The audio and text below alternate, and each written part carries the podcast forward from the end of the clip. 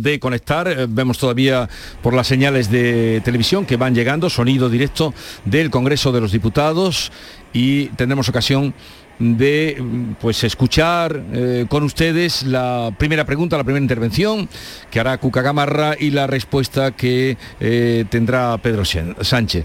Y luego iremos con eh, Jesús Aguirre, que dentro también de, nada, de no sé si una hora o un poco menos. Esta, esta, mañana, esta mañana es ese acto del presidente de la Cámara Andaluza, de Jesús Aguirre, con el presidente de la Junta, Juanma Moreno, donde van a descubrir en la sala de usos múltiples de la Cámara una placa en memoria de Alberto Jiménez Becerril que fuera concejal del PP del Ayuntamiento de Sevilla, que fue asesinado por ETA hace ahora 25 años junto a su esposa, Acepción García, en la capital hispalense. Escuchamos a la presidenta del Congreso de los Diputados, a Marichel Valdés, antes de dar, a de dar comienzo a esa, esa sesión de control. Preguntas dirigidas al señor presidente del Gobierno. Pregunta de la diputada doña Concepción Gamarra Ruiz Clavijo del Grupo Parlamentario Popular en el Congreso. Gracias, presidenta. Señor Sánchez, usted preside un gobierno que aprueba una ley para proteger supuestamente a las mujeres y ya son 415 los delincuentes sexuales que han visto reducidas sus condenas y 40 los que han salido de la cárcel por su culpa y lo que queda. Usted preside un gobierno que encarga trenes que no caben por los túneles, con casi dos años de ocultación culpable y ya veremos lo que nos cuesta a todos esta broma. Usted preside un gobierno que cobra a miles de autónomos 220 euros de más por error. Usted preside un gobierno que es una chapuza, un esperpento. Esto parece ciencia ficción, pero es que es real. Y aquí no dimite nadie. Señor Sánchez, ¿es el presidente responsable de los actos de su gobierno?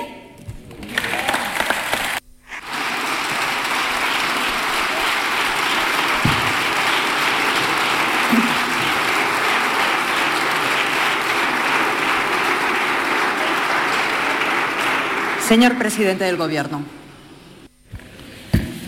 Muchas gracias, señora presidenta. Señorías, eh, tengo por costumbre dar la cara y asumir las responsabilidades de las acciones de mi gobierno cuando acertamos y cuando no acertamos, señoría. Es verdad que cuando la inflación estaba dos puntos por encima de Alemania, la culpa, según ustedes, era del señor Sánchez y hoy que está tres puntos por debajo de Alemania, parece ser que el mérito es del Espíritu Santo. Pero efectivamente yo me hago responsable de las acciones del gobierno. Me hago responsable de haber desplegado el mayor escudo social en plena pandemia para ayudar a esos autónomos a los cuales usted dice que no estamos protegiendo, a las pequeñas y medianas empresas y también a los trabajadores. Me hago responsable, señoría, de un gobierno feminista, de un gobierno feminista que defiende, las, defiende los derechos y las libertades de las mujeres frente a ustedes y los ataques de la ultraderecha. Me hago responsable de un gobierno que ha desplegado 45.000 millones de euros en políticas sociales para hacer frente a los efectos de la guerra de Putin en Ucrania. Me hago responsable, señoría, claro que sí, de exportar soluciones como la solución ibérica que nos ha permitido aquí en España ahorrar 4.500 millones de euros a los contribuyentes ante el alza de los precios. Me hago responsable, señoría, también de haber dignificado las condiciones laborales de los trabajadores y trabajadoras, de haber revalorizado las pensiones conforme al IPC, de haber subido el salario mínimo interprofesional conforme a lo que nos dice la Carta Social Europea. Señoría, yo doy la cara Doy la cara, señoría. Y cuando hay un problema, y cuando hay un problema, me empeño en resolverlo. En eso nada tengo que ver con ustedes. Ustedes tiran la piedra y esconden la mano, señoría. Van a manifestaciones con la ultraderecha y luego no son capaces ni de dar la cara. Sonido directo del Congreso de los Diputados. Ahora vendrá la réplica que también escucharemos desde el Congreso de los Diputados. Señora Gamarra. Mire, señor Sánchez, abandone el triunfalismo. ¿Usted sabe que tras la última subida, de los tipos, las hipotecas se van a encarecer una media de 250 euros al mes otra vez?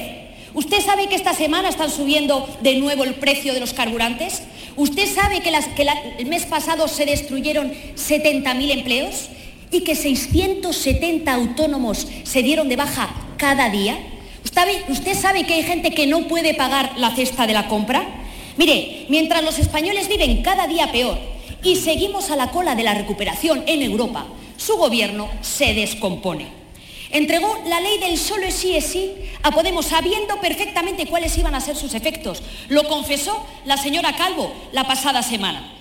De hecho, usted la ha defendido a capa y espada única y exclusivamente y por las encuestas, ha dado una instrucción a la ministra de Justicia para que ataque a la ministra Montero. Pero es que es usted el máximo responsable, igual que la ministra de Justicia. Pero es que siguen sin rectificar. ¿Y sabe por qué? Porque su prioridad no es proteger a las mujeres. Su prioridad es protegerse a usted mismo para seguir en el poder. Mire, usted presume de presidir el gobierno más feminista de la historia de la democracia. Falso. Usted preside el gobierno más sectario de la historia de la democracia. No se quede corto, pida disculpas, rectifique y déjese ayudar por el Partido Popular. Es su soberbia la que le impide ser feminista de verdad.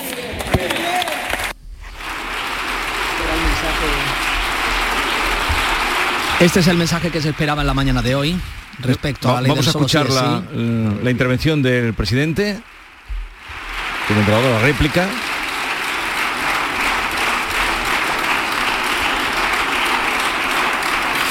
Señor presidente del Gobierno. Gracias, señora presidenta. A ver, cuando el Partido Popular se autodenomina algo es para echarse a temblar. Ustedes se autodenominan el único partido constitucionalista del sistema político español y llevan cinco años incumpliendo la Constitución. Dicen ahora que son feministas. Bueno, pues si son feministas, retiren el recurso en el Constitucional a la ley de interrupción voluntaria del embarazo y rompan los acuerdos que tienen con la ultraderecha en distintos gobiernos. En todo caso, señoría, le diré, ustedes tiran la piedra y esconden la mano. Esconden la mano. Ayer nos enteramos, señorías, de que el señor Feijó se reunió con el señor Tamames, el precandidato de Vox, a la moción de censura. Señoría, ¿qué van a hacer ustedes? Yo creo que lo mínimo que debe hacer un, o mejor dicho, un líder de la oposición en este caso, es pues dar la cara. Muchas gracias, señor presidente. Bien, pues eh, dejamos ahí ya la conexión con el Congreso de los Diputados porque está con nosotros Jesús Aguirre, presidente del Parlamento de Andalucía, es consejero eh, de salud en la anterior legislatura y en los tiempos eh, duros de la pandemia. Jesús Aguirre, buenos días. Buenos días Jesús, buenos días Andalucía. ¿Qué tal está? Muy bien, muy bien, mucha actividad, hoy un día con muchísima actividad vamos a tener, empieza ya, eh, hoy es la primera, empieza la primera sesión, de, mm, el primer pleno de segundo periodo eh, de esta decimosegunda legislatura bueno, y empezamos con mucho ánimo, con mucha fuerza y esperemos que sea fructífero para los andaluces. ¿eh? No sé si quiere comentar algo de lo que ha escuchado, de lo que acaba de escuchar. ¿Le, suena de algo? bueno, es control al gobierno, el control al gobierno siempre hay un pim pam pum, hay normalmente una acuse de, entre uno y otro, entre un grupo y otro, pero bueno, entra dentro de lo que es control al gobierno. Eh, quizá a nivel nacional hay más vehemencia que posiblemente a nivel de Andalucía y bueno, y esperemos que, que, al menos la cortesía parlamentaria impere en el control del gobierno. Lo importante también del Parlamento son el tema legislativo, si tiene varias funciones, una de ellas es control del gobierno, que es lo que hemos visto ahora mismo en el Congreso de Diputados.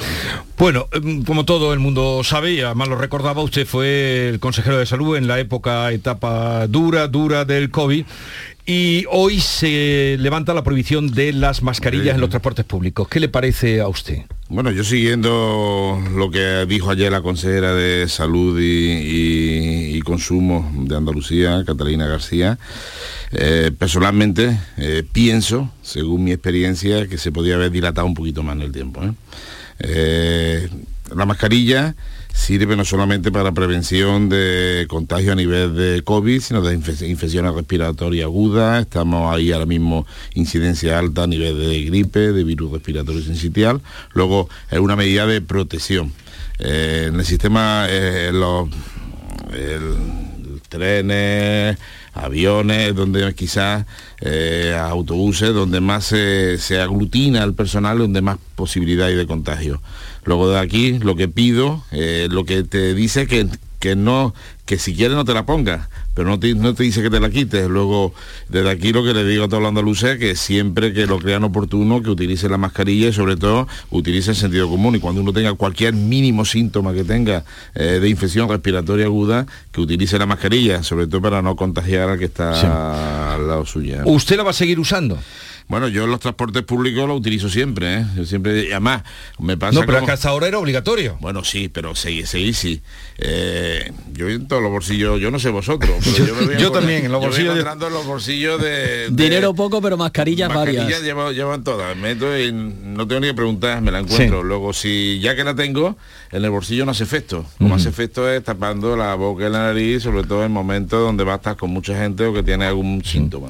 Bueno, hoy lo primero que va a hacer, ¿a qué hora comienza hoy la, la sesión? La sesión empieza a las 4. A las 4 de la tarde, pero esta mañana es cuando se va a recordar eh, y se va a inaugurar esa placa, ¿no? Sí. en recuerdo de Jiménez Becerril y de su mujer. Mira, Alberto Jiménez Becerril fue parlamentario, fue la par- parlamentario en la segunda legislatura.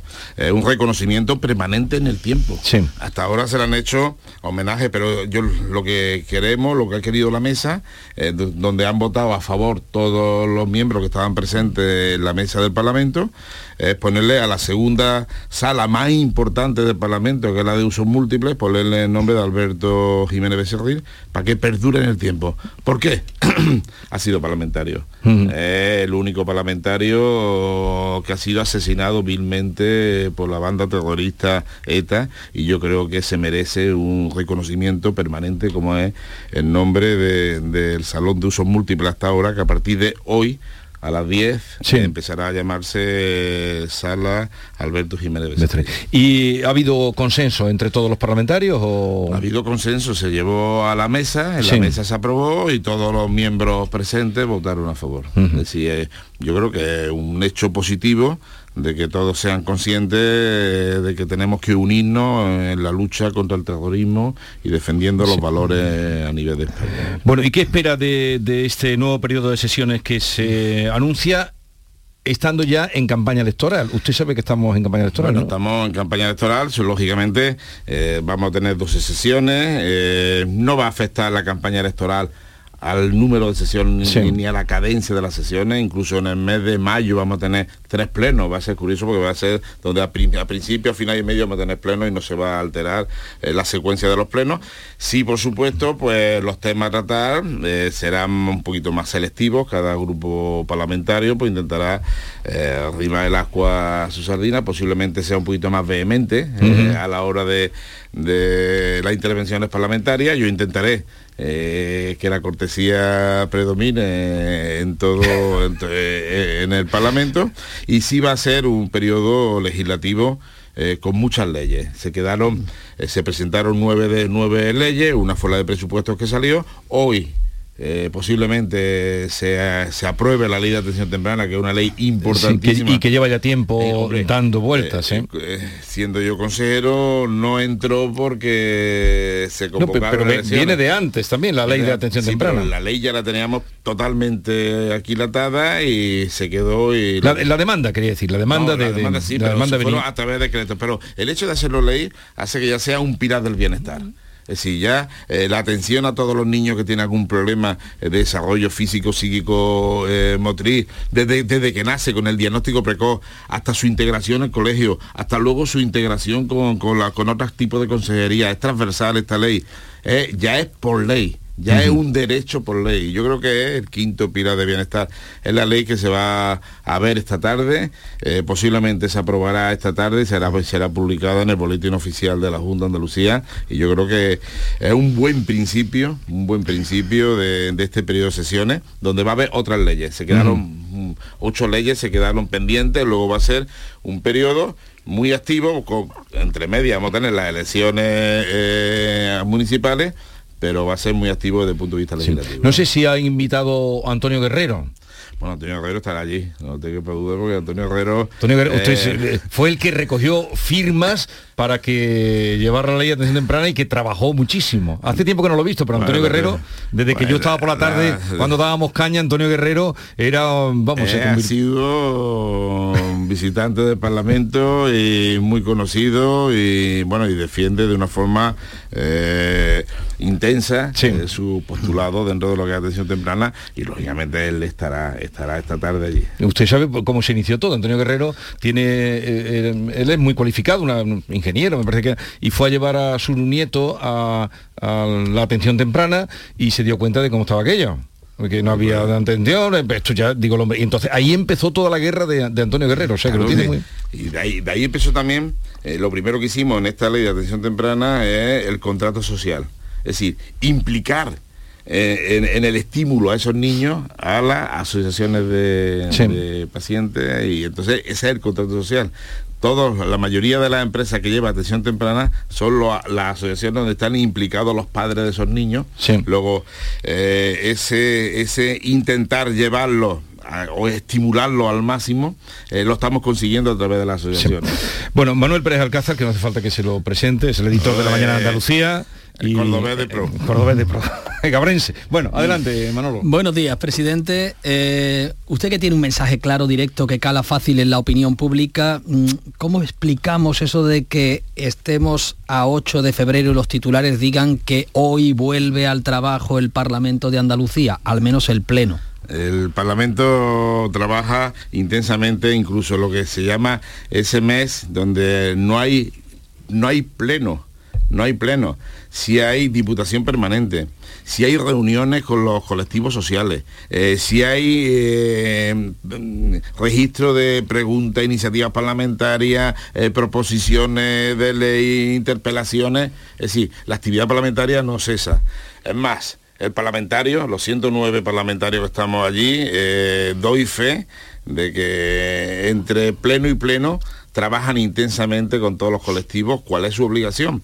Ellos tienen que saber qué es lo que piensa el andaluz, qué es lo que piensa las asociaciones, eh, intentar ser, llevar eh, lo que captan a través de trincheras, llevarlo al Parlamento para implementarlo desde el punto de vista legislativo y beneficie directamente al pueblo, que es al que nos debemos, que es al que nos ha votado. Luego, lo que no hay son periodos de sesiones, lo que no hay son sesiones, pero sí hay actividad parlamentaria. Pues lo sé, lo sé, pero a eso me refería para tratar de explicarlo al oyente, eh, señor Aguirre. Eh, se- ya se habilitó el mes de julio como mes hábil, pero no sé si sería pertinente, usted que eh, pretende llevar a cabo la reforma del reglamento que está pendiente, eh, recortar las vacaciones de las sesiones plenarias parlamentarias. Bueno, no son vacaciones. Y vuelvo a decir que, que tiene una similitud con el resto de las cámaras, tanto Congreso y Senado. Nosotros nos tenemos que coordinar a nivel de fecha mucho con el Senado, como Cámara Interterritorial.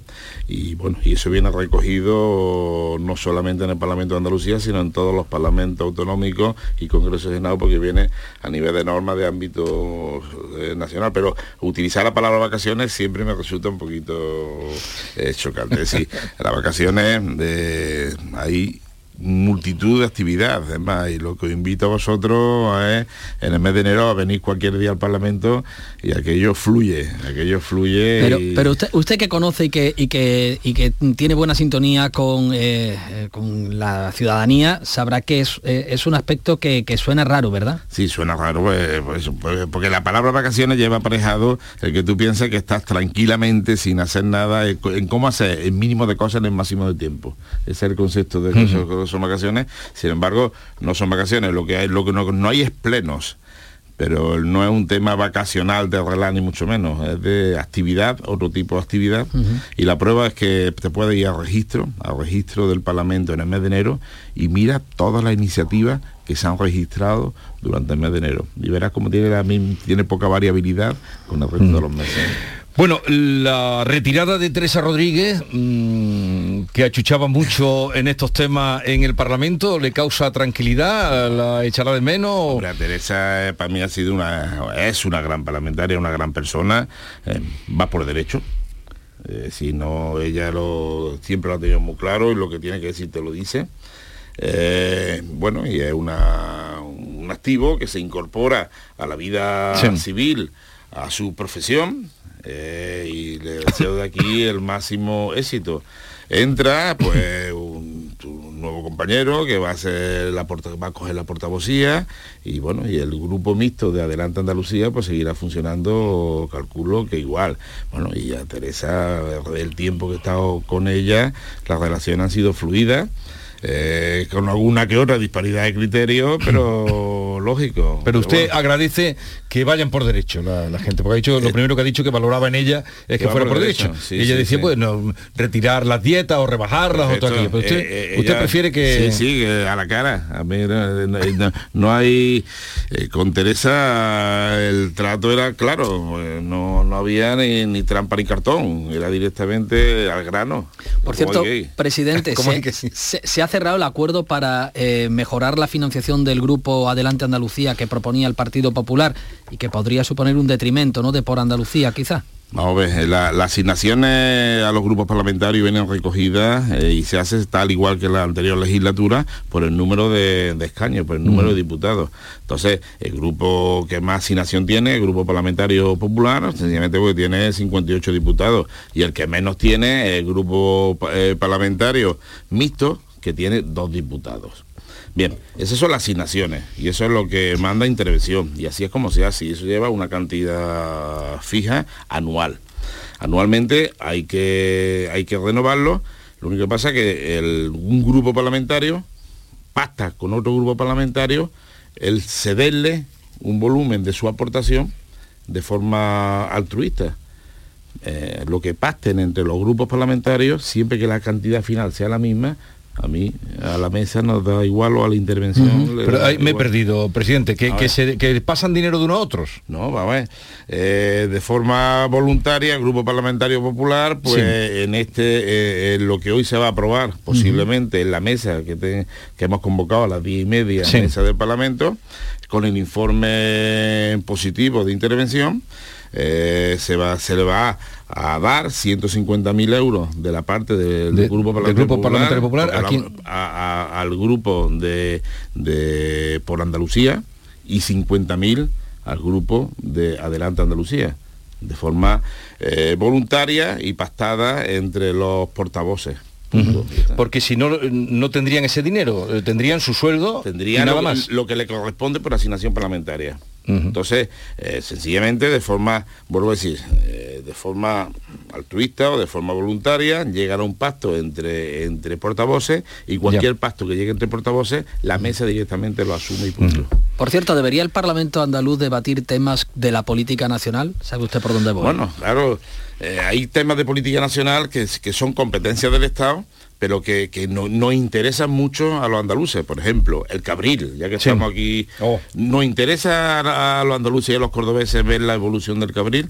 O la cuenca eh, hidrológica de Guadalquivir. Habrá cosas que nos interesen más que eso, o el trasvase de Tajo Segura, o los médicos internos residentes, los MIR.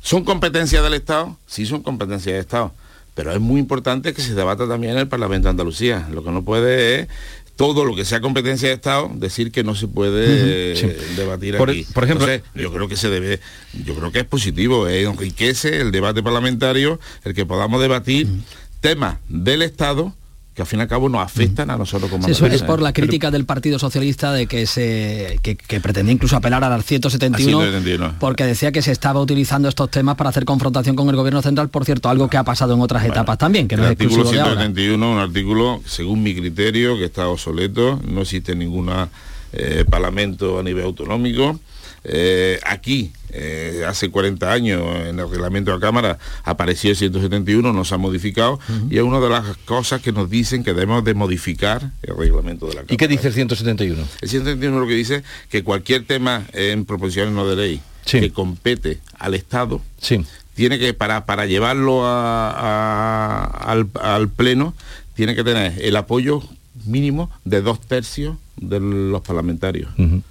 Tampoco lo comprendo.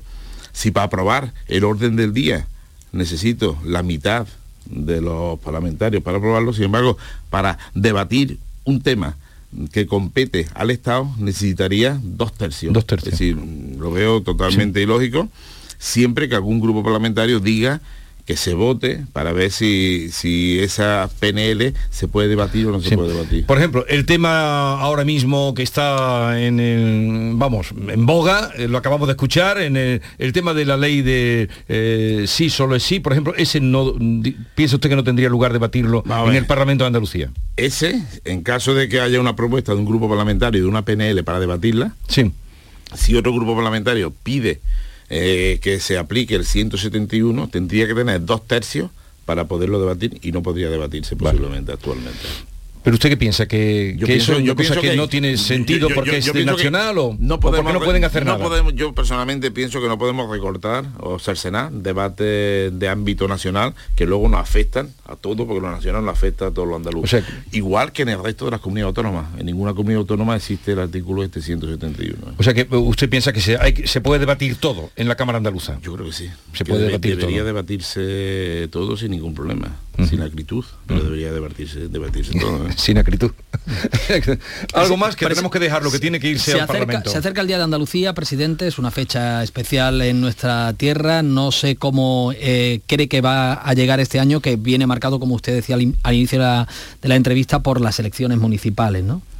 Bueno, yo espero que llegue con lluvia, que no hace mucha, no, hace mucha falta. tanto. Aunque ese día espero que nos respete para tener el acto Usted, pide mucho, que venga lluvia, pero que ese día no toque, el día 28. Pero, pero, pero, pedí, pues, pedí que eso dará, ¿no? Pues ahí estoy yo. Pues mira, eh, espero que sea un día muy importante, que sea participativo. Queremos que eh, abrirlo sobre todo a los colectivos sociales, abrir ese acto a la sociedad civil, sobre todo, y es lo que le he pedido a mi, a mi gabinete.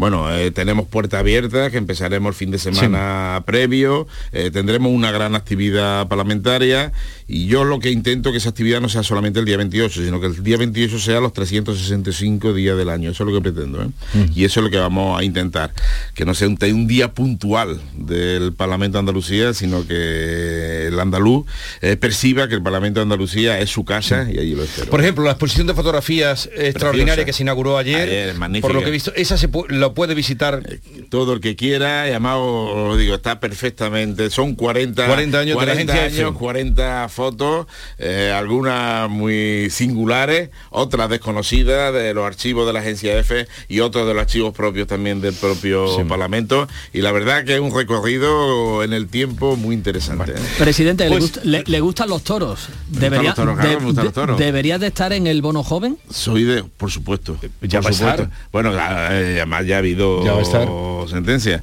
Eh, yo defendí eh, en el Parlamento el que los toros fueran bien de interés cultural. Luego, si entramos dentro de la cultura, mm. debería de entrar y la verdad que yo no comprendí cuando esos 400 euros se excluían de forma selectiva el tema de los toros. Pero ahora el Supremo le ha dado un varapalo, es decir, esto tiene que incluirse. Bueno, nos veremos el día 28 allí, que estaremos allí haciendo el programa. Nos vemos allí. Y si no llueve estaremos en el patio y si no, pues a cubierto. ¿no? Esperemos que sea ese día en el patio y el día siguiente a cubierto. Bueno, eh, gracias por la visita, que vaya todo bien en la inauguración eh, o la reanudación de las sesiones en el Parlamento de Andalucía. Gracias, señor presidente. Muchísimas gracias a todos. Eh, Manolo, hasta mañana, hasta mañana. 9.28 minutos de la mañana.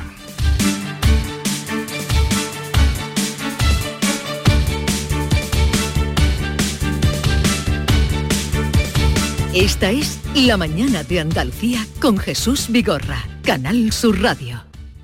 La vida es como un libro y cada capítulo es una nueva oportunidad de empezar de cero y vivir algo que nunca hubieras imaginado. Sea cual sea tu próximo capítulo, lo importante es que lo hagas realidad. Porque dentro de una vida hay muchas vidas y en Cofidis llevamos 30 años ayudándote a vivirlas todas. Entra en cofidis.es y cuenta con nosotros. Oye, ahora que estamos aquí un poquito los tres, os quería decir algo. Alicia, ¿hace cuánto nos conocemos tú y yo? Nos acaban de presentar. Bueno, ¿y Alberto? Soy Félix. Pues Félix, para mí, para mí, ¿eh? Es como si fuerais mis hijos. Los dos, ¿eh? Padre no hay más que uno. Claro que por 17 millones, a lo mejor te sale alguno más. Ya está a la venta el cupón del Extra Día del Padre de la ONCE. El 19 de marzo, 17 millones de euros. Extra Día del Padre de la ONCE. Ahora cualquiera quiere ser padre. A todos los que jugáis a la ONCE, bien jugado. Juega responsablemente y solo si eres mayor de edad. En cofidis.es puedes solicitar financiación 100% online y sin cambiar de banco. O llámanos al 900 84 12 15. Cofidis, cuenta con nosotros. Busca ¿Buscas una forma especial de celebrar San Valentín con tu pareja? Disfruta de una cena romántica a bordo de un lujoso catamarán con cruceros Torre del Oro. Reserva ahora en crucerosensevilla.com por tan solo 79 euros la pareja. ¿Sabías que los niños de entre 6 y 15 años tienen atención dental gratuita? Mediante el Plan de Atención Dental Infantil de la Junta de Andalucía, los niños de hasta 15 años tienen asistencia dental gratuita en clínicas concertadas. De Implant, como clínica concertada, ofrece a tu hijo asistencia dental gratuita para garantizar un perfecto desarrollo bucal hasta su edad adulta. Pide cita en theimplant.com y ven a conocernos. ¿Piensas en comprar moto? Del 10 al 12 de febrero no te pierdas Moto Andalucía, el salón comercial de la motocicleta. Motocicletas y equipamiento con grandes ofertas. Ven a Moto Andalucía en el Estadio La Cartuja, tu mejor opción de compra. Entradas a la venta en motoandalucía.es.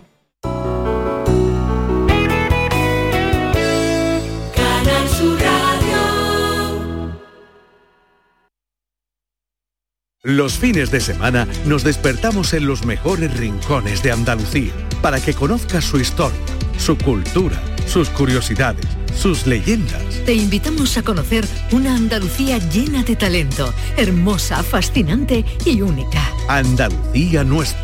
Los sábados y domingos desde las 7 de la mañana en Canal Sur Radio con Inmaculada González. Más Andalucía, más Canal Sur Radio. El campo andaluz necesitaba un paso adelante. Por ello, hemos sembrado millones de datos, regados con inteligencia artificial para hacer posible... Siembra, la nueva plataforma colectiva por inteligencia artificial de asistencia a la planificación de cultivos para su comercialización. Toda la información para acertar y cultivar la solución más rentable. Junta de Andalucía. Este San Valentín recuerda que el amor no necesita grandes alardes. El amor no necesita un gran anillo de boda, un gran banquete, una gran luna de miel ni una gran suite, no. El amor no necesita todas esas cosas. Bueno, a ver, sobrarle, sobrarle tampoco le sobra, la verdad. Este 18 de febrero celebra el amor a lo grande. Sorteo de San Valentín de Lotería Nacional con 15 millones a un décimo. Loterías te recuerda que juegues con responsabilidad y solo si eres mayor de edad. Canal Sur Radio. En febrero, Tomares se convierte en el centro del análisis de la actualidad nacional con España a debate. Este jueves 9 de febrero, el filósofo José Antonio Marina te invita a reflexionar sobre la sociedad del aprendizaje. Auditorio Rafael de León, 20 horas, entrada libre hasta completar aforo. Síguenos también en streaming. Ayuntamiento de Tomares. Tomares como a ti te gusta. Estás estupenda. Gracias. Medicina estética en Clínica Doctor Ortiz. ¿Tu hermana y tu hermano también? Ellos cirugía plástica en Clínica Doctor Ortiz. ¿Y el pelo de tu marido? Ah, injertos capilares en Clínica Doctor Ortiz. Ahora en Clínica Doctor Ortiz ampliamos servicios. Ginecología general, funcional y oftalmología. Seguridad, confianza y satisfacción de nuestros clientes. Dime, escúchame, ¿dónde quedamos para comer? Pues estuvimos el otro día en el barrio de Santa Cruz por salir por el centro y no veas cómo comimos en la hostería del Laurel. Te voy a dar una pinceladita. Una chacina en condiciones con un jamón bueno. La ensalada de tronco de bonito espectacular. Pescadito frito, pero bien frito. Las croquetas caseras del chef. Pero vamos, que lo tengo claro. Dentro de la hostería, tranquilo y bien atendido de sevillanas maneras. pues ya me has liado. Voy a reservar en el 954 220295 que ya vamos tarde. Recuerda, del Laurel, Plaza de los Venerables, Barrio de Santa Cruz. Nuestros abuelos siempre han desempeñado un papel fundamental para nosotros. Construyeron la sociedad de bienestar que hoy disfrutamos. Nos transmitieron sus valores, sus costumbres, sus fiestas. Ahora más que nunca necesitan de nuestra atención y cuidados. Por ello, CaixaBank y la Asociación de Autores del Carnaval de Cádiz quieren premiar la copla carnavalesca que regale el mejor homenaje a nuestros mayores durante el concurso de agrupaciones del Carnaval de Cádiz. CaixaBank, mayores llenos de coplas.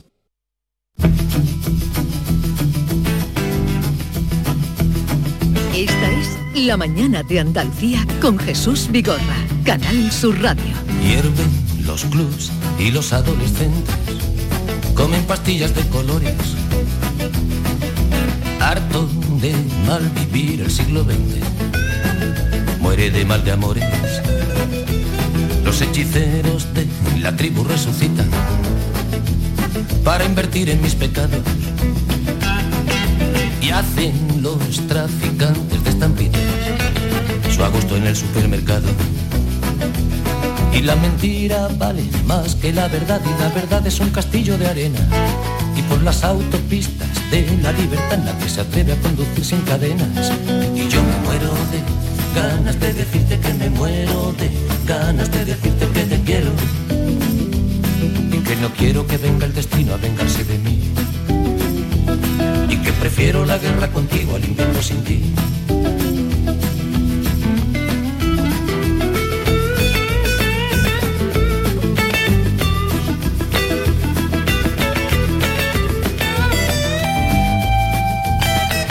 Por las autopistas de la libertad nos llega Luis Gutiérrez Rojas, eh, que es psiquiatra, eh, es profesor eh, en la Universidad de Granada, es también especialista eh, y ejerce como tal en el Hospital Universitario Clínico de San Cecilio de Granada, es autor de varios libros, es padre de no sé cuántos chiquillos y eh, porque me acabo de enterar que has tenido oh, un hijo hace muy poco tiempo, Luis Gutiérrez Rojas, buenos días.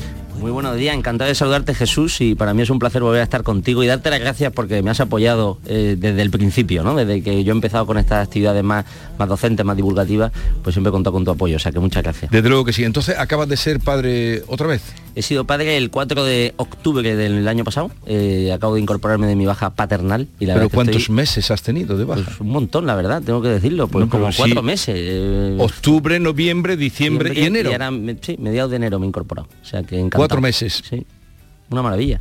He estado disfrutando mucho de la paternidad. La verdad es que hace que tú también como padre, pues hombre, te impliques mucho más. Es lógico, pero yo los primeros hijos tuve tres días de baja, luego 15 días de baja y en este caso han sido cuatro meses. Cuatro y me meses. decía la gente, estarás agobiadísimo. Claro, los niños los llevo al cole, me quedo con mi mujer, que en fin, ya tenemos experiencia, ¿no? No es el primero, con lo cual tenemos... Sí, porque es el séptimo. El séptimo. Entonces nos quedamos mi mujer y yo en la casa los dos juntos mirándonos a la cara. Digo, hombre, estrés, estrés, he visto cosas peores.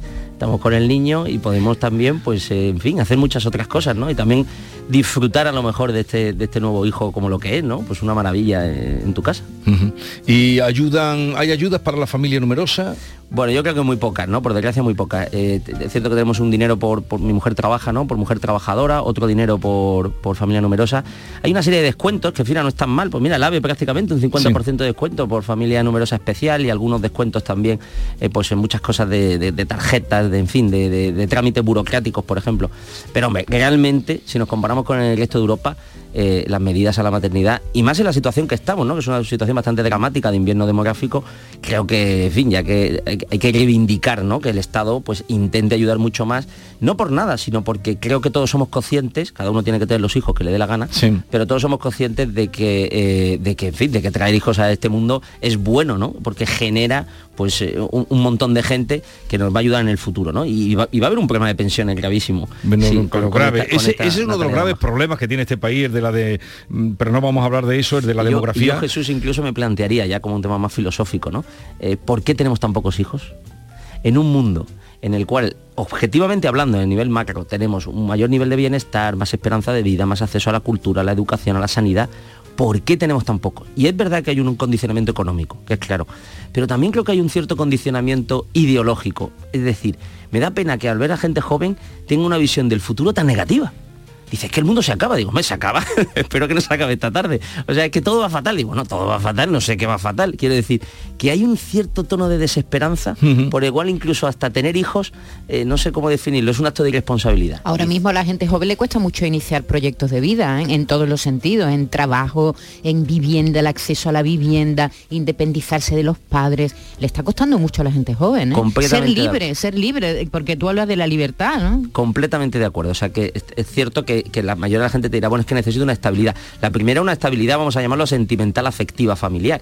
O sea, es que las parejas se rompen, eh, que ya estamos, dice que a veces estamos con relaciones líquidas, yo creo que ya hemos llegado a gaseosas, ¿no? Es decir, que es que cuesta mucho que la relación en el largo plazo eh, eh, sirva, ¿no? Y yo, yo me inflo a hablar de todas estas cosas, ¿no? De cómo encontrar el amor, el amor verdadero, aquí, como el de Frozen. Aquí, sí, aquí hablas eh, mucho del amor y por cierto, decía, bueno, mm, Luis ha venido a vernos porque viene con un libro, Vivir más libre. La verdad es que cuando lo llamamos siempre está dispuesto, Vivir más libre es el título, elige una vida feliz que acaba de publicar en Vergara.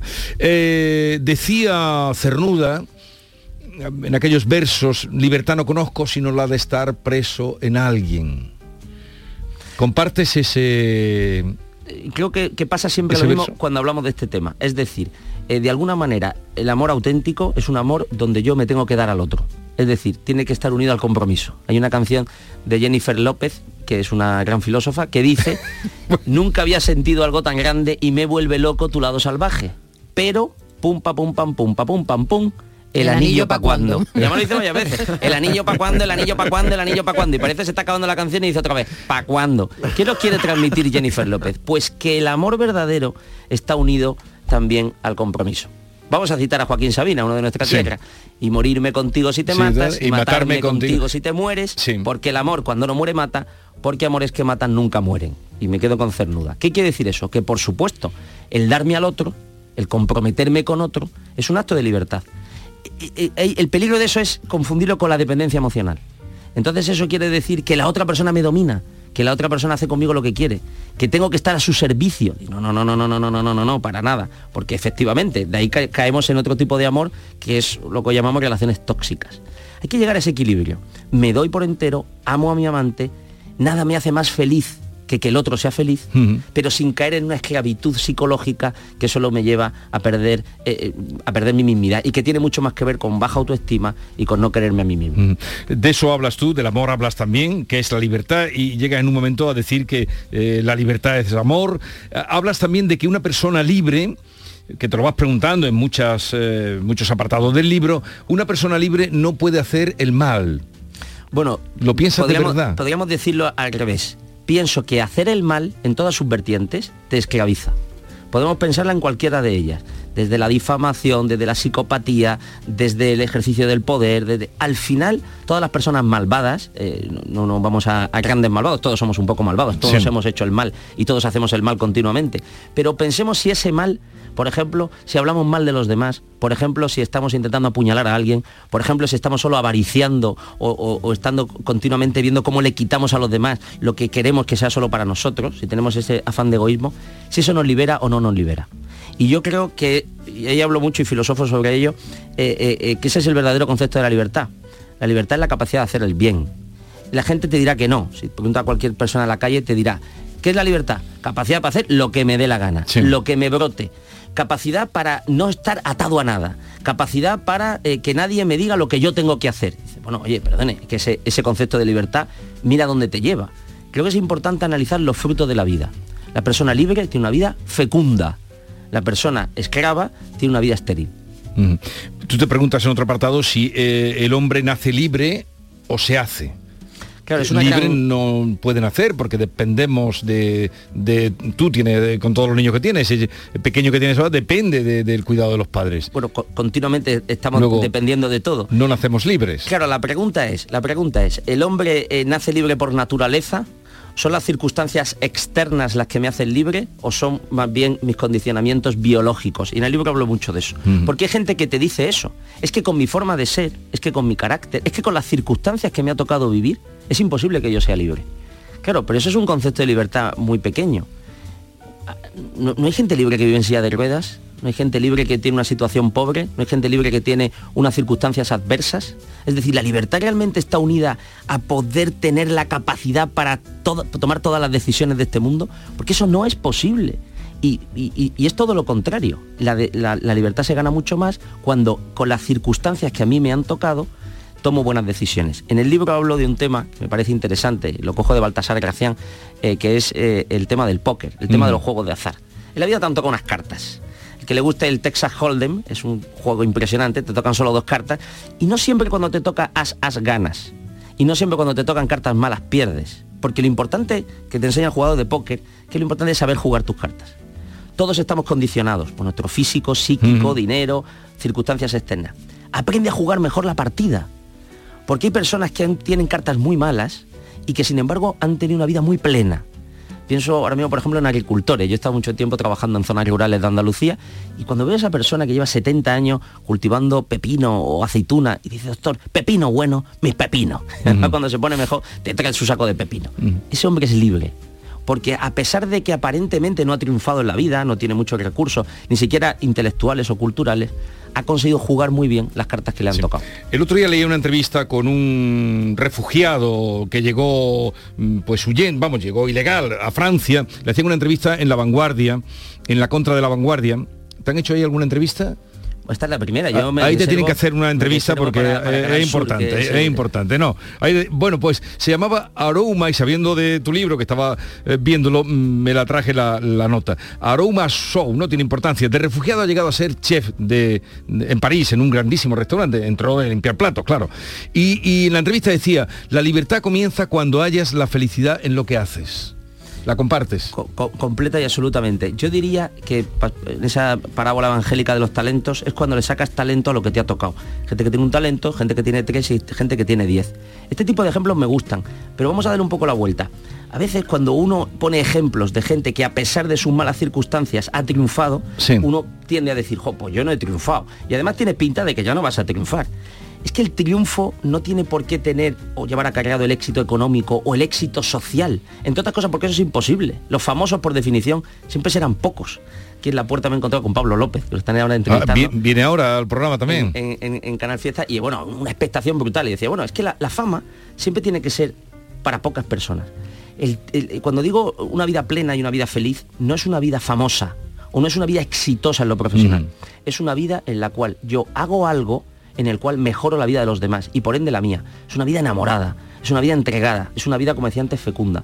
Y- creo que eso lo vemos en millones de personas que no serán conocidos, que morirán eh, quizá en el olvido, pero que han conseguido que este mundo sea mejor.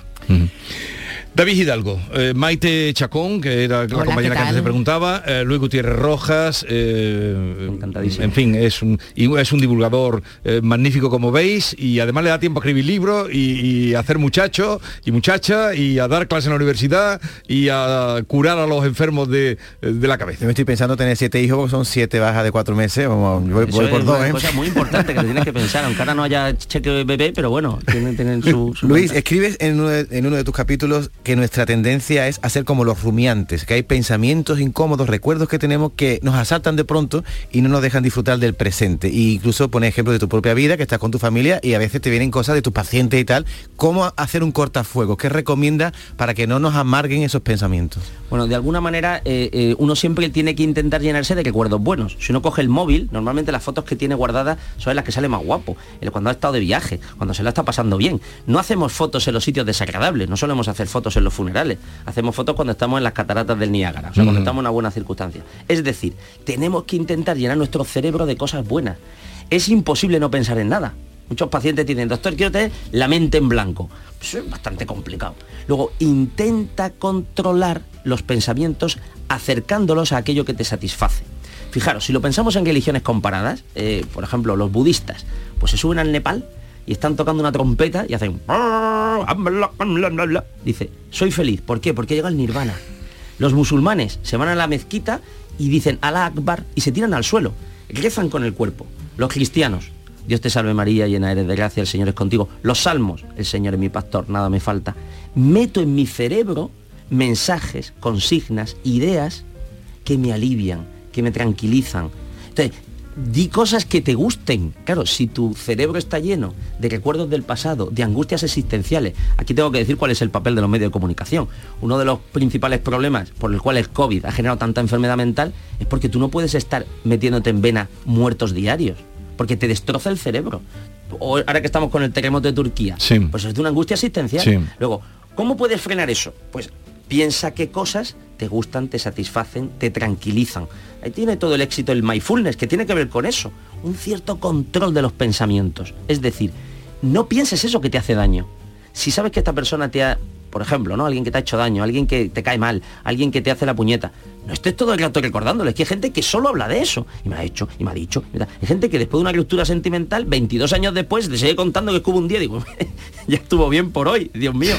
qué, qué cansiné. No siga usted. Agua pasada no mueve molino, dice el refrán. Luego, creo que por ahí podríamos conseguir mucha felicidad. Por cierto, ¿es una queja habitual o es una llamada de atención cuando alguien va a una consulta de un psiquiatra? Me siento presa, me siento preso, siento que no soy libre, siento que no vivo la vida que quiero vivir. ¿cómo salgo de esta cárcel? ¿Eso es común? Completamente, completamente. de hecho, fijaros que, claro, eh, podríamos decir incluso que la patología mental es una patología de la libertad, porque te esclaviza. Y de hecho, fijaros que el suicidio, que es algo muy grave, ¿no? Y muy. Eh, eh, aparece la enfermedad mental. Incluso enfermedades más graves como el cáncer o una enfermedad neurodegenerativa, la gente no se suicida, porque sigue teniendo una puerta a la esperanza. El suicidio aparece la enfermedad psíquica porque el paciente dice, fijaros, los pacientes que se suicidan a veces no quiero sufrir y sobre todo no quiero hacer sufrir a los demás a las personas que me rodean, que me ven todos los días mal. Y entonces ven la muerte como la única liberación. Luego, efectivamente, uno vive en esa cárcel. Hay soluciones farmacológicas, psicoterapéuticas, eh, psicoeducativas. O sea, hay un montón de soluciones para la enfermedad mental. Necesitamos, y creo que es un buen momento para decirlo aquí, pues prevenir, paliar, desestigmatizar, ayudar, apoyar. Toda la, enfermedad mental es muy prevalente, todos hemos pasado malas rachas y todos tenemos posibilidades de mejora. Y efectivamente, ¿cuántos pacientes al superar ese bache te dicen, ahora soy mejor persona, ahora he madurado? El dolor, el dolor humano, la enfermedad, te hace mejor. Es un, poco, suena masoca, pero no es así. Es que te mejora, porque las personas que no han sufrido nada en la vida, difícilmente tienen herramientas para afrontar la dificultad. Nula tolerancia a la frustración. Una de las cosas que no le pasa a nuestros hijos. Al tener de todo, paradójicamente, son infinitamente más infelices, porque no saben cómo enfrentarse a la dificultad. Solución, solución hacerse del Atlético de Madrid. Esto es fundamental, porque el Atlético de Madrid te pone en tu sitio continuamente. Eso, bueno, eh, aquí tenemos la posibilidad de ser también del Betis o del Sevilla, por desgracia estamos o el Cádiz del Oye, eh, eh, como profesional de la psiquiatría, ¿has notado cómo se cuenta y los medios de comunicación que tú aludías que ha habido mucha más, mucho más enfermos mentales? ¿Están llegándote a la consulta más? ¿Hay más problemas de salud mental? Sí, por desgracia ha habido una pandemia, ha habido un aumento de los casos que, tiene mucha lógica por la situación que hemos vivido de, condicionamiento y, de, estar metidos en casa. Pero también tengo que decir, yo soy miembro de la Sociedad Española de Psiquiatría Biológica, eh, de Psiquiatría y Salud Mental, perdón, que le, hemos cambiado el nombre, y es una, eh, hemos visto también un gran apoyo por parte de los medios y también de los partidos políticos. Creo que por fin la salud mental está en la agenda y, se está notando una, una mayor sensibilidad. Vamos a ver si esto también se nota en mayores recursos, más dispositivos, más, eh, más profesionales, ¿no? Pero claramente es un tema que ahora mismo está de grabiosa actualidad y que efectivamente hemos visto un incremento de los casos, pero también pienso que hay una sensibilidad social que antes no había hacia estos temas y eso es muy bueno. ¿Tú te sientes libre? Bueno, yo me siento libre, fíjate, eh, mm, igual que la felicidad, igual que la paz, igual que la libertad, yo creo que uno no puede decir soy libre al 100%. Porque podríamos decir que la libertad es algo que uno se va conquistando día a día. Ahora mismo tengo estas circunstancias, pero dentro de poco tendré otras y mi vida cambiará. Y con tanto niño, pues vete todo a saber qué será de mí. Luego, voy perdiendo libertad por algunos sitios y voy ganando por otra. De alguna forma, podríamos decir que la conquista de la libertad es una tarea diaria hasta que nos muramos y siempre podremos ir creciendo y luego perderemos por otro sitio, porque ¿qué va a ser de mí? Yo te podría contar cosas de mi día a día que me agobian y cosas de mi día a día que me liberan. ¿Tú eres libre para decir lo que piensas de la seguridad social? Bueno, eh, esto es una pregunta. Yo al, trabajar en la, sanidad, pública, creo que también tengo una responsabilidad. Una cosa es lo que yo pueda contar en un chascarrillo de amigos y otra cosa es lo que pueda decir a nivel público. Pero yo sí que me siento que en, los sitios en los cuales se toman decisiones o cuando me invitan, siempre he podido hablar con muchísima libertad y tengo que decirlo, gobiernen unos o gobiernes otros. O sea, siempre he podido decir lo que pienso. Otra cosa que se me ha hecho caso, ¿no? Pero yo no, no, me siento coartado en mi libertad de expresión en la, en la seguridad social. Tú dices que la libertad se alcanza cuando no tienes miedo a perderla. Claro, ¿cuánta gente es esclava porque no decide? Antes de esta entrevista estábamos hablando del tema este de, la familia, ¿no? O del compromiso, podríamos decirlo. ¿Cuánta gente te dice, es demasiado pronto para comprometerme? y al no tomar una decisión, al no casarse o no comprometerse con una, persona, o no elegir un trabajo, o no lo que sea, piensa que no está haciendo nada. No, no, está tomando una decisión. Decidir un no es una decisión. Y el tiempo no es infinito. Eh, si tú tiras muchos años de tu vida sin saber para dónde vas, si tú te tiras muchos años de tu vida sin comprometerte con nadie, pues luego eso tiene unas consecuencias. Luego, eh, eh, no tengas miedo a perder la libertad. Es que hay tanta gente con miedo es que claro, es que si tengo un hijo me complica, es que si hago no sé cuánto, es que si, claro, perfecto. Entonces, como todo eso me da miedo, decido no hacer nada. No hay peor decisión que la que no se toma. Y a veces es, no demasiado tarde, pero, pero viene gente que te dice, oye, yo tenía que haber hay un miedo al compromiso brutal. El otro día, dando una charla, se me acercaba un hombre, me hizo muchas gracias, dice, doctor, tengo 42 años y llevo 11 años con mi novia y estoy pensando en casarme. ¿Me estaré precipitando? Digo, por Dios, sin lugar a dudas, es una locura, no la conoces de nada. Y la gente te dice, ¿cómo puedo saber qué es la mujer de mi vida? ¿Cómo puedo saber cuándo es el buen momento para tener un hijo? Yo que tengo siete, creo que tengo autoridad para decirlo. ¡Nunca! Un hijo siempre viene mal, siempre viene en mal momento, siempre viene cuando no lo espera, siempre viene cuando, cuando te viene de pena. no, si uno planifica tanto su vida, si uno tiene que perfeccionarlo todo, es, absurdo, ¿no? Porque la vida tiene tanto bamboleo, no nos ha puesto el COVID en nuestro sitio, disfruta la vida como una aventura. Yo lo veo mucho más como un timón que vas por el barco y continuamente vienen olas. Capea el temporal, torea el toro y entonces disfrutará mucho más. Eh, vamos a dejarlo aquí, pero tenemos que seguir. Luis Gutiérrez Rojas, Vivir más libre, elige una vida feliz, donde se habla de todo esto que aquí nos ha estado contando, espigando algunas ideas de las que van a encontrar en el libro, para no tener miedo, para intentar ser felices, pero sobre todo no tener miedo, ¿verdad? Completamente. Antes eh, nos comentaba ¿no? este tema de si la gente vive en una jaula. Es que claro, no hay peor jaula que la jaula del miedo y la ansiedad. Eh, gracias por la visita, Luis, y a ustedes entren en, vivir más libres o sean libres. El Tribunal Supremo le ha dado un varapalo eh, al Ministerio de Cultura, que dijo que el bono cultural joven no admitía que se pudiera emplear para espectáculos taurinos. Ahora le ha dicho que no. Y García Barbeito, que es buen aficionado a los toros, hoy se emplea en sus perversos sobre este asunto. Querido Antonio, te escuchamos. Querido Jesús Vigorra, perversos de los toros. ¡Qué revuelo! Ministerio de Cultura, un rentoy a la bravura, pues te han dado para el pelo. Ángeles con cascabeles arman la marimorena. Nadie le niegue a la arena la luz de los redondeles. Y le quisieron quitar el bono de la cultura y el Supremo, con cordura, fue un excelso tribunal Ay, ay, ay, Miquel Iceta, se te torció la corrida, no fue tu luz embebida al amor de la muleta. Y ya ves, sobre la arena, la femoral de tu cargo recoge en cáliz amargo mucha sangre de tus venas. ¡Qué revuelo! Ministerio por el suelo.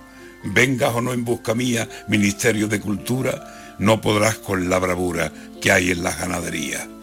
Te digo y te lo repito, no quiero comprometerte, que con nada hay de muerte, y o te quitas o te quito, dice el toro en esta suerte. Ay, qué serio de amargura se me ha puesto el Ministerio de Cultura. Que la ocasión se te escapa, ministro Miquel Iceta, que el turno es de la muleta y la capa, que la sensatez a coro con la más alta justicia canta que ha sido una picia esta guerra contra el toro que no puede tu cuadrilla con la gran fuerza torera, que luce en las hombreras y alas en las zapatillas, el toreo, esa maravilla, salta alegre la barrera. ¿Dónde tienes la cordura, ministro, que te equivocas y dices por esa boca que el toreo no es cultura? Te ha puesto el Supremo un par y aunque tu intención empuja, el hoyo de las agujas, esto que se va a tragar. Que llamen a las mulillas. España, no tengan miedo que esa locura en tu ruedo ha rodado sin puntilla.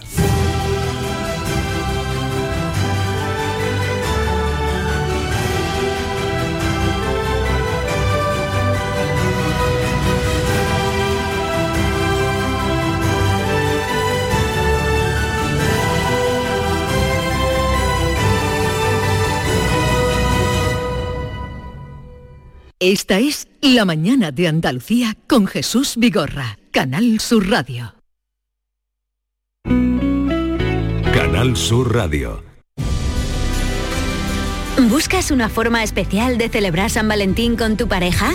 Disfruta de una cena romántica a bordo de un lujoso catamarán con cruceros Torre del Oro. Reserva ahora en crucerosensevilla.com por tan solo 79 euros la pareja. ¿Sabías que los niños de entre 6 y 15 años tienen atención dental gratuita? Mediante el Plan de Atención Dental Infantil de la Junta de Andalucía, los niños de hasta 15 años tienen asistencia dental gratuita en clínicas concertadas. De Implant, como clínica concertada, ofrece a tu hijo asistencia dental gratuita para garantizar un perfecto desarrollo bucal hasta su edad adulta. Pide cita en theimplant.com y ven a conocernos. Bienvenidos a Sacaba. Mil metros de electrodomésticos con primeras marcas. Grupos Whirlpool, Bosch y Electrolux. Frigoríficos, lavadoras, hornos, vitros. ¿Quieres más? Aires acondicionados, aspiradoras, pequeños electrodomésticos. Y financiamos en 12 o 20 meses sin intereses solo tú y Sacaba. Tu tienda de electrodomésticos en el Polígono Store en calle nivel 23. Ven a ver nuestra exposición y sus 25 años de experiencia. Sacaba. En febrero, Tomares se convierte en el centro del análisis de la actualidad nacional con España a debate. Este jueves 9 de febrero, el filósofo José Antonio Marina te invita a reflexionar sobre la sociedad del aprendizaje. Auditorio Rafael de León, 20 horas, entrada libre hasta completar aforo. Síguenos también en streaming. Ayuntamiento de Tomares. Tomares como a ti te gusta. Canal Sur Mediodía. La última hora de donde vives, con la actualidad de tu provincia y tu entorno más cercano, está en Canal Sur Mediodía, con toda la información que necesitas. De lunes a viernes, desde las 12, en tu emisora de Canal Sur Radio. Más Andalucía, más Canal Sur Radio.